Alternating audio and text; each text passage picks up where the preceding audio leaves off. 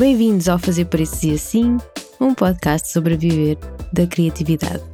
Este é o primeiro episódio a solo do ano e por isso vamos falar sobre preparar ou planear este novo ano, já de olhos postos em 2022, já estamos a meio do mês, mas isso não significa que já tínhamos perdido a janela de fazer planos. Fazer planos é sempre possível, seja em janeiro, seja em dezembro, seja quando for. Por isso, é isso que vamos falar hoje: fazer planos e pensar no ano que temos à nossa frente.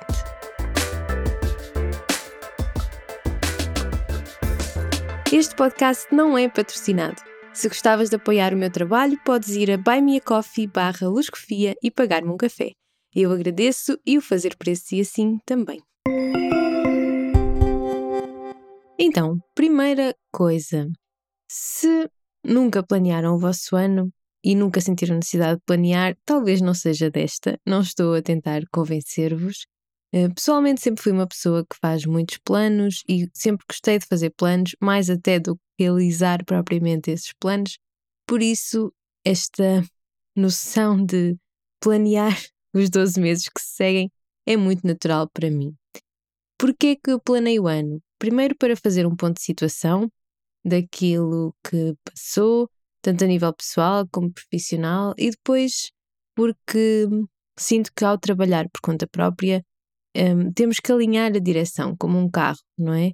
E temos que ir fazendo estes momentos de, de ponto de situação para percebermos que caminho é que estamos a seguir e se faz sentido ou não mudar algumas coisas na maneira como estamos a segui-lo.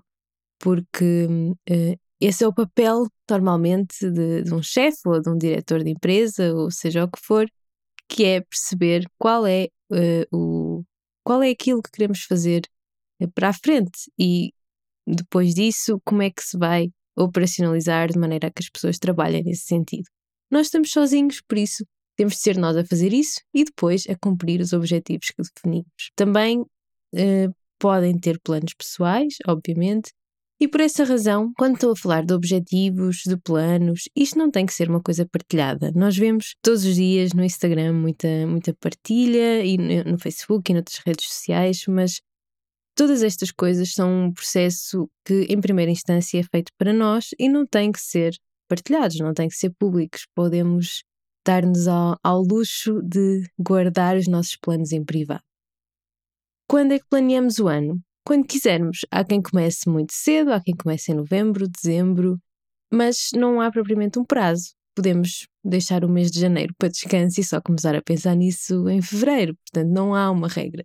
Eu costumo uh, planear sempre, costumo planear, planear em, no início de janeiro ou no final de dezembro, mas atraso-me quase sempre Portanto, aqui estamos, a meio do mês, e estou a dedicar este mês a fazer os meus planos. Por isso, em teoria, é mesmo quando quisermos.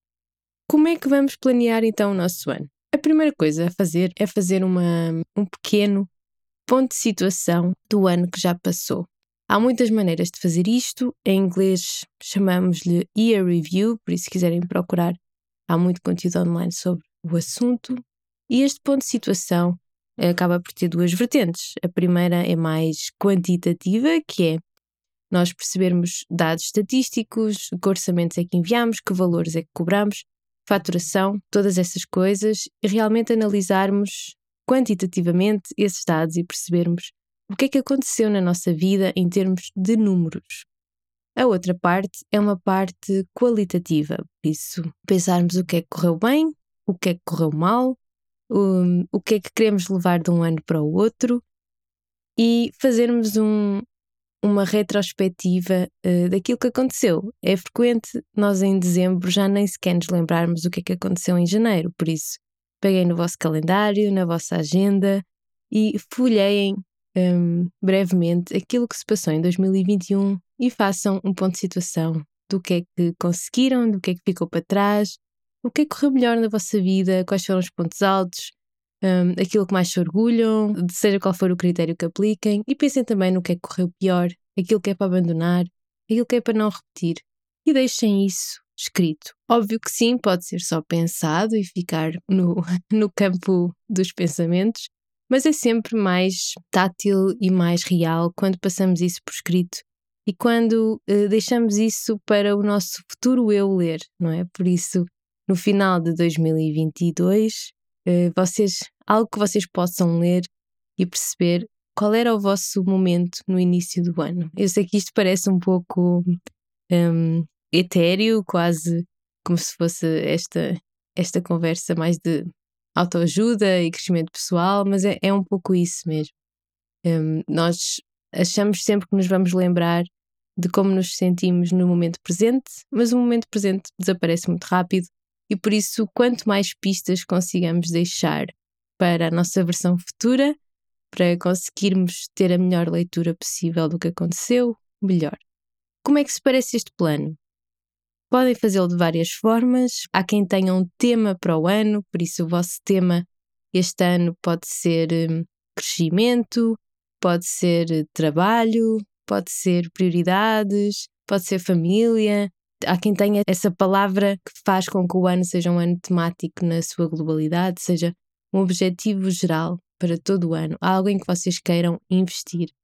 Há quem fale muito sobre os objetivos SMART, ou seja, a necessidade de definir objetivos que sejam específicos, mensuráveis, ou seja, conseguem, que vocês conseguem medir uh, que grau é que estão de o cumprir, que sejam uh, realistas de lá chegar, relevantes e ligados e presos ao tempo, por isso que tenham um, um limite de tempo para serem cumpridos.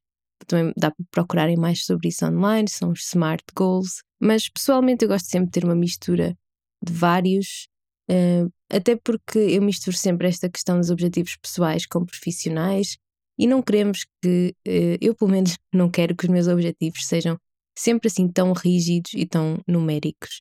Por isso, gosto de ter uma, uma ideia geral daquilo que eu quero conseguir este ano, o que é que eu quero mudar em mim, normalmente, seja.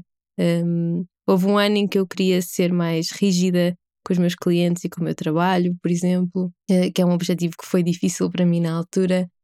A nível pessoal, para mim faz sentido pensar que este ano tenho de dedicar mais tempo ao ócio pelo ócio, não, tra não transformar o ócio em trabalho, que é uma tendência que eu tive muito nos últimos anos e que é difícil contrariar.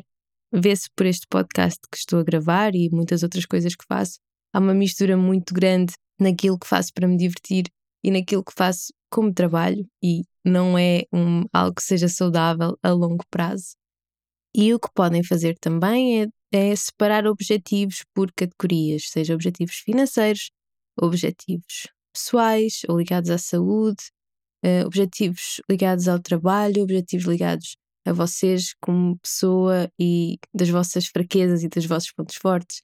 Por isso, há muitas formas de planear o ano.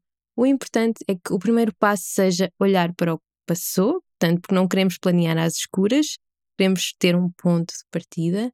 Depois, saber que podemos planeá-lo quando quisermos e depois, pensando em como planear, há aqui um enorme conjunto de formas de, de o fazer. Eu sugiro que escolham primeiro se o querem fazer em papel ou online. Se o fizerem em papel, peguem numa folha em branco e tentem fazer como uma espécie de mapa mental. Ponham 2022 no centro e vão criando pequenos grupos de ideias à volta, coisas que vocês querem, coisas que vocês desejam, mas não estão muito ao vosso alcance ainda, coisas que querem evitar, coisas que querem repetir. Portanto, façam assim grupos temáticos e depois arrumem todo, todo esse pensamento noutra, noutra folha que vai passar a ser o vosso plano. Se nunca pensaram sobre mapas mentais, também sugiro procurarem, que é uma forma muito interessante de reorganizar o pensamento e de não criarmos barreiras à, à associação que fazemos entre, entre conceitos e ideias. Se preferirem fazê-lo digitalmente, eh, obviamente vou sugerir o Notion, porque é o programa que eu uso para tudo, mas eh, tenham em atenção que hum, o objetivo é realmente fazer um plano que seja sucinto e que seja ligado a vocês e não propriamente perder imenso tempo a fazer um layout muito complexo e que depois de, de conteúdo nem vos dá tempo para, para completarem. Por isso, escolham a forma que mais apropriar a vocês e lembrem-se que o objetivo de planear o ano é exatamente termos a direção alinhada para sabermos onde é que queremos chegar até ao final do ano, com pessoas, como freelancers, seja como for. Este pode ter parecido um episódio mais vazio, mas estamos a introduzir o ano, há muitos temas para explorar. Eu sei que a minha forma de encarar os planos é sempre muito aberta, é sempre muito depende de vocês e depende das, das formas como preferirem trabalhar, mas de facto é isso, porque uh, sou da opinião que os planos são sobretudo pessoais e que temos de encontrar a nossa forma de os fazer, seja em esquemas, seja em cadernos, seja numa aplicação, o que resultar. É muito importante fazer planos para conseguirmos fazer estas fotografias de como nos sentimos no momento e do que queremos alcançar. E com o tempo vamos ter um, um conjunto de, de imagens muito interessante para olhar para trás. Espero que estejam bem e começar o, o ano com uh, uma energia renovada, de certa forma. 2021 pode não ter sido um ano fácil, mas se há algo que o ano novo traz, é sempre uma vontade de que as coisas sejam um bocadinho diferentes desta vez.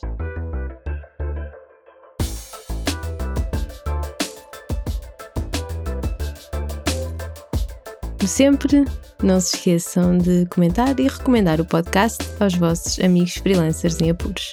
Até para a semana.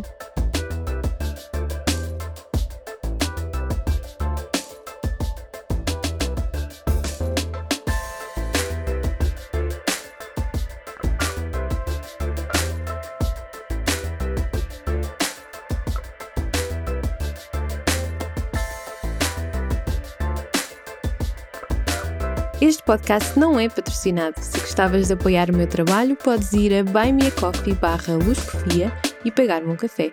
Eu agradeço e o fazer preço e assim também